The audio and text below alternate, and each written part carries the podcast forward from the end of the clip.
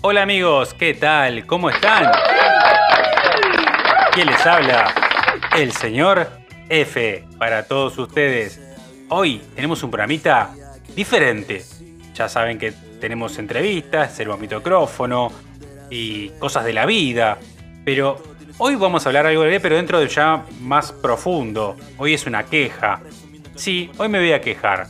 Pero me voy a quejar de, de, las tantas veces que no me lo pude hacer. Entonces hoy voy a utilizar mi espacio para quejarme y a su vez abrir los ojos a muchas personas.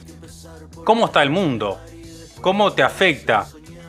¿Quién no ha hecho un trámite y la burocracia te ha cerrado la puerta en la cara? Sí, la burocracia, directamente. ¿Quién no se ha peleado con la burocracia?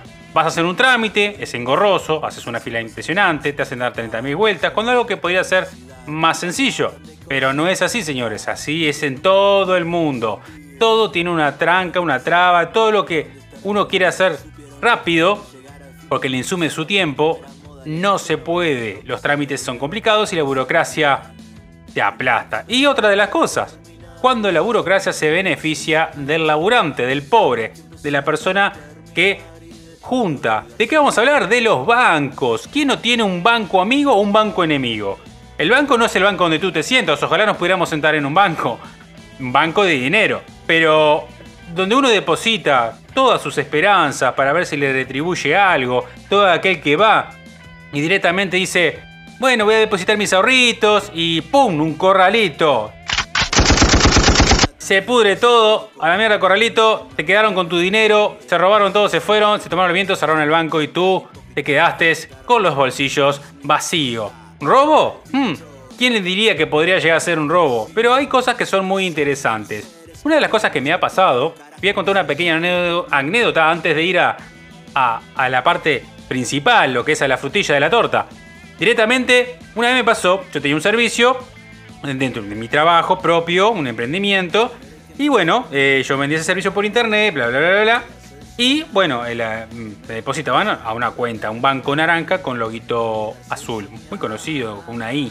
No voy a dar más pistas. No quiero que se ofenda la gente del banco, porque va con todo el corazón del mundo. Eh, directamente, bueno, eh, un viernes como hoy, llovía, voy a hacer una transferencia, me voy a transferir, yo tenía otra cuenta bancaria, no me dejaba. Bueno, llamo asistencia al banco, no me pudieron dar asistencia.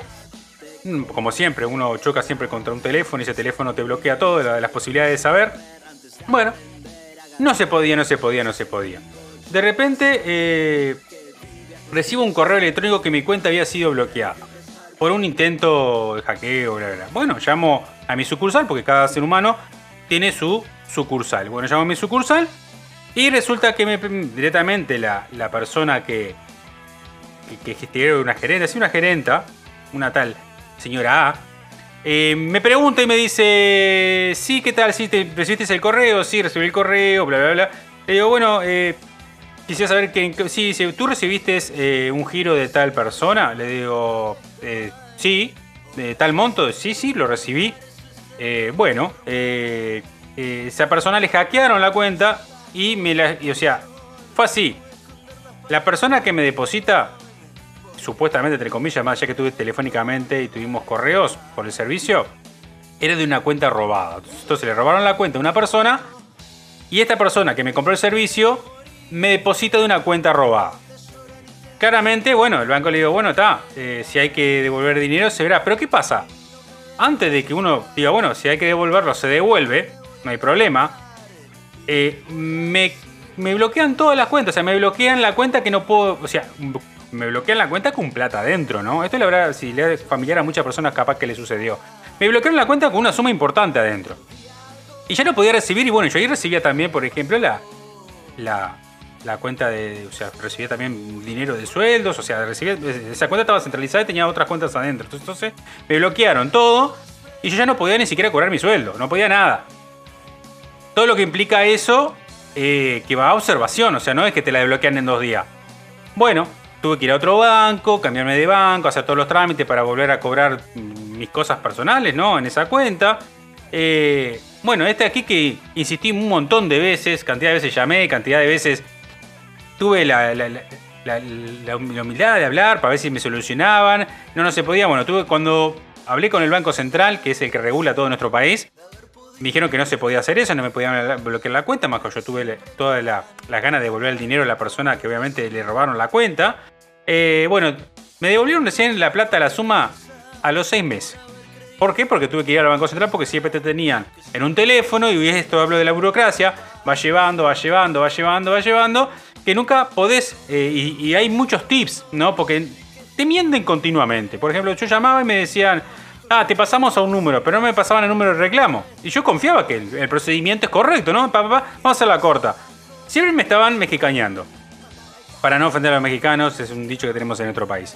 Y bueno, está, a los seis meses pude recuperar, pero ahí esto no es apenas así la, frutillita. De estos casos hay millones. Llegar a, cuando fui a retirar el dinero, la gente pidiendo que le habían robado cuenta. Lo que tenemos hoy del hackeo y que te roban la plata y eso es impresionante en todos los contextos. Y ahora que uno va aprendiendo, ¿no? De cómo la burocracia, el sistema te absorbe, hay algo que me llamó la atención el otro día. Por esto es el programa, el programita especial. Eh, bueno, tenía un préstamo, como muchos tenemos préstamos, porque no soy una persona que tenga dinero en el banco, tenía un préstamo para pagar y dije, bueno, lo voy a liquidar. Bueno, llamo para averiguar a, otra entidad bancaria, que la que uso, que ya no uso más tampoco, eh, es un, un, icono rojo, empieza con S y termina con R. Es famosa.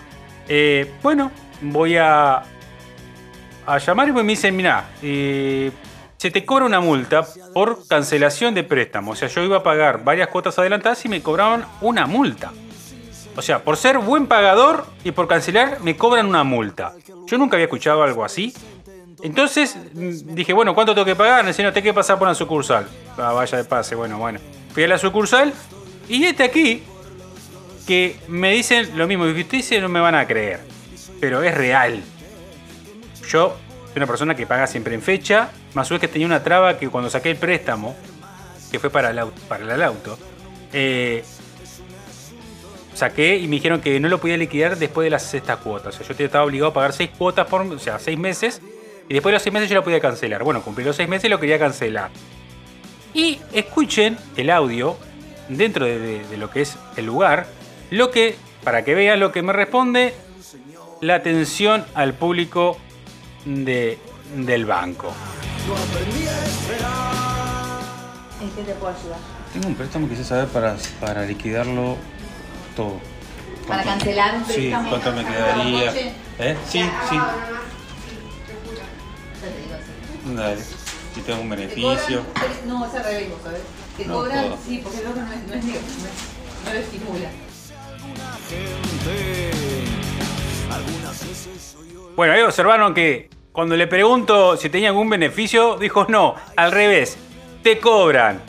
O sea, por cancelación de préstamos, te cobran tres meses de impuestos, tres veces recargos, porque vas a cancelar un préstamo. O sea que no les importa si sos buen pagador, no sumas puntos, o sea, a su vez que vos vas con toda la intención de pagar todo un préstamo, lo cual lo pagué igual, me cobraban una multa. Y el banco me dice, no, discúlpame, pero eso está al revés. Y mirando el contrato, no está estipulado en ningún lado que realmente el banco te cobre recargos por anular un préstamo. O sea, estás dando toda su plata a una persona con sus intereses, pero te cobra una multa porque sos, porque sos buen pagador.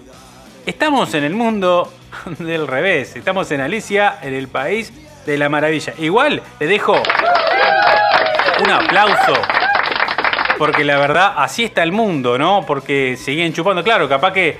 Imagínate. A ver, yo porque soy un laburante, pero capaz que el magnate.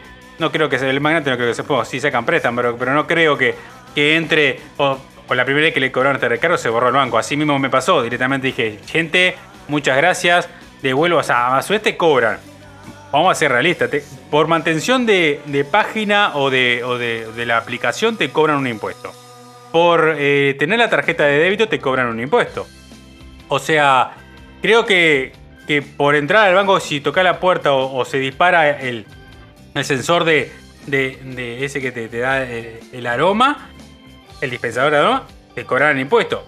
Te cobran impuesto por todo.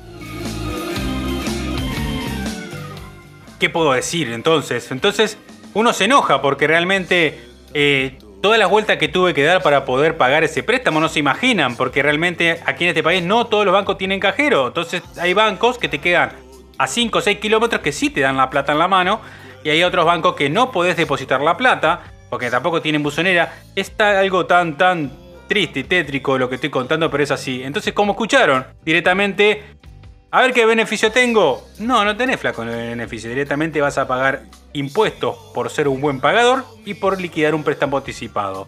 Ese es mi hermoso país.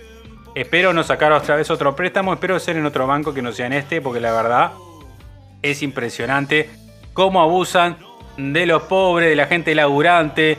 Y uno cae, porque realmente uno cuando necesita, porque uno tiene una ilusión de tener algo, vos no la tenés, vas y te sacas un préstamo chiquito y te compras lo que tanto querés comprarte. Pero no te explican la cláusula y, las letras pequeñitas, esas que te arruinan y la que te desorientan, la que te dice, flaco, eh, ¿a qué firmaste que vas a tener que pagar tres veces más de lo que vos pediste? Ah, ¿no, no leíste la letra chiquita? Bueno, aunque no tengas la letra chiquita, la famosa palabras que siempre me dicen por teléfono a veces son normas internas del banco.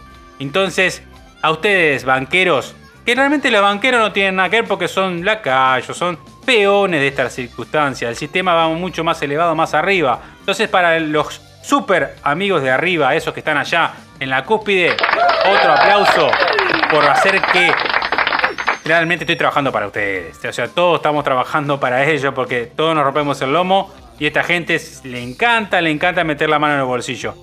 ¿Quién no es más ladrón que el banco? Bueno, gente, espero que les haya gustado. Hoy fue medio especial, metí un, pre ahí de, algo que capturé, porque realmente si lo cuento a veces no te lo creen y el banco te cobra y te mata. Así que bueno, ya pueden saber y obviamente me pueden escuchar en todos los podcasts, estamos en todos lados, entran a todomechupanhuevo.com y ahí Pi, Estamos en todas las redes sociales. Escuchen los podcasts y si quieren comentar, pueden comentar. Bueno, de ya, quienes habló, el señor F, muchas gracias. Chao.